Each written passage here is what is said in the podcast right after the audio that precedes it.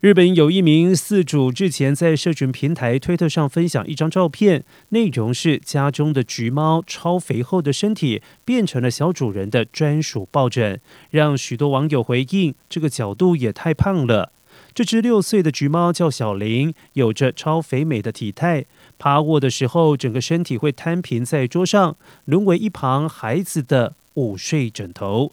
一猫一孩的和谐模样在推特上引发了话题，吸引了上万名的网友点赞转传。